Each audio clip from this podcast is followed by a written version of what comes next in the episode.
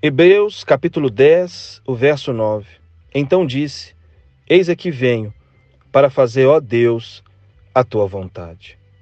Olha que texto tão precioso. Algo que nós podemos declarar, não só por meio de palavras, mas por meio do nosso viver diário. Uma disponibilidade tão grande por vivermos e fazermos a vontade de Deus através das nossas vidas de vivermos todos os dias o propósito do qual Deus estabeleceu para mim e para você, de vivermos o verdadeiro sentido que Deus tem para a minha vida e para a sua vida, de trilharmos o caminho do propósito, de vivermos a realidade das promessas, de poder conhecermos o Senhor e de fazê-lo conhecido. Em nossa casa, junto da nossa família, junto da igreja local, junto da sociedade. Privilégio ou o maior privilégio que o ser humano poderia ter em sua vida.